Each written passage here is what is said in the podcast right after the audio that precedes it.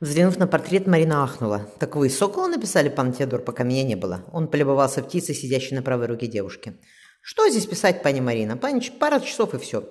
Сегодня вы позируете в первый раз. Я последний раз. Я почти закончил, да и жених ваш приезжает днями. Садитесь», — он указал на кресло. В бойнице вливался яркий утренний свет. Высокую дверь закрыли на засов.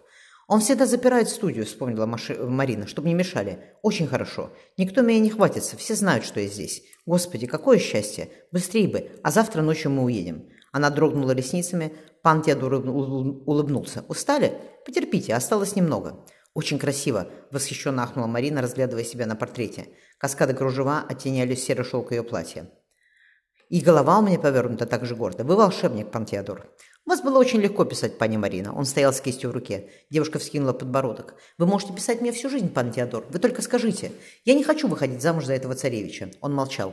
Марина заметила тень улыбки на его губах. Сердце девушки отчаянно забилось, щеки заолели. Она торопливо выпалила. «Потому что я хочу быть с вами. Я сделаю все, что вы прикажете. Прямо сейчас, пан Теодор, прямо здесь. Увезите меня отсюда, я прошу вас». Марина опустилась на колени. Черные пляди упали на белоснежную, прикрытую скромным платьем шею девушки. Протянув руку, Теодор накрутил на кисть мягкий локон ее волос. «Пани Марина», — он усмехнулся, — «вы молодая девушка, а я женатый человек.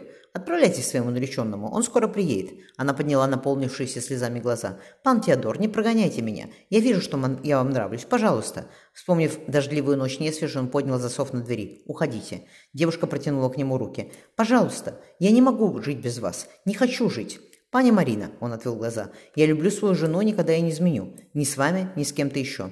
Аккуратно положив кисть на грубую статью, э, камью, он пошел вниз по лестнице, прочь от нее.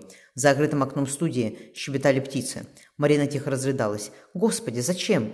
Зачем все, если вы нет рядом? Я не хочу, не хочу жить».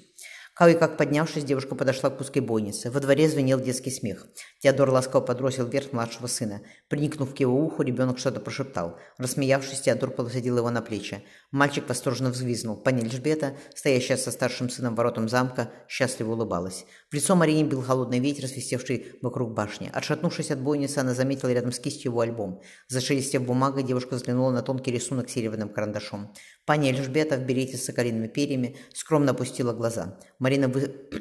вынула из растрепавшейся прически шпильку. «Сдохни!» – шептала она. «Сдохни, курва! Я тебя знаю в земляной яме, сучка! Все равно он будет моим навсегда!» Повертев сломанную шпильку, Марина вырвала из альбома изуродованный рисунок. Промчавшись по лестнице, она захлопнула дверь своих покоев. Бумага корчилась в камине, рассыпаясь серыми хлопьями. В нишах шепнула. «Так же и ты». Девушка раздула тонкие ноздри. «Я стану царицей московской, а потом она умрет. Царь тоже умрет, я об этом позабочусь. Мы с Теодором обвенчаемся и будем править». Взглянув на огромную кровать под кружевным балдахином, девушка злобно улыбнулась. «Я знаю, кто мне поможет. Прямо сегодня вечером». Позвонив, она велела служанке. «Пусть принесут лохань горячей воды. Хочу искупаться, чтобы мне никто не мешал». Стоя в кладовой, Лиза поцеловала затылок младшего сына. Рыжие кудри Стефана пахли чем-то сладким. «Господи, они растут, и не угонишься за ними», — поняла, поняла Лиза. «Надо перед отъездом рубашки новые сшить и к портному сходить. Кафтаны нужны зимние, на меху. Пока мы до Москвы доедем, снег ляжет. Бедная матушка. И как она за Федей успевала, когда он ребенком был. Петр тоже в отца пошел. А Стефан вроде пока растет, как обычно. Мы все съели», — грустно, грустно сказал ребенок. «Даже окорок».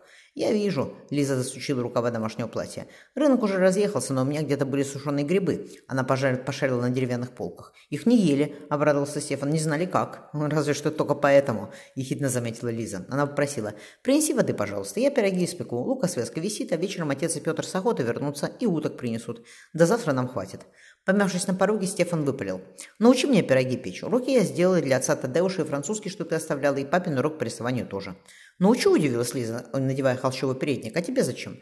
«Вдруг с тобой что-то случится», — серьезно ответил Стефан, сбираясь на скамью. «Кто тогда нам готовить будет?» «Ничего со мной не случится», — Лиза потрепала по голове. «А ты бери корзину и отправляйся в курятник. Принеси сюда все яйца, что там найдешь». Послеповатое окошко сырого подвала выходило на улицу. Болотников сначала следил за проходящими мимо ногами. Колокол забил к вечерне, улица, под...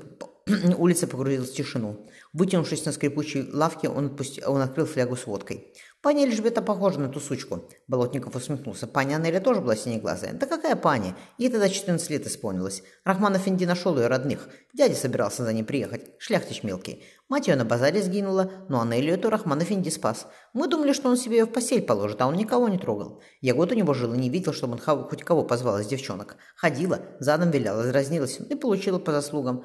Она потом повесилась. Болотников зевнул. «Дура, что с нее взять? Я сказал ей, живи со мной, тебе мужика надо». Она в петлю полезла, еще и хозяину письмо написала, что ее силы взял.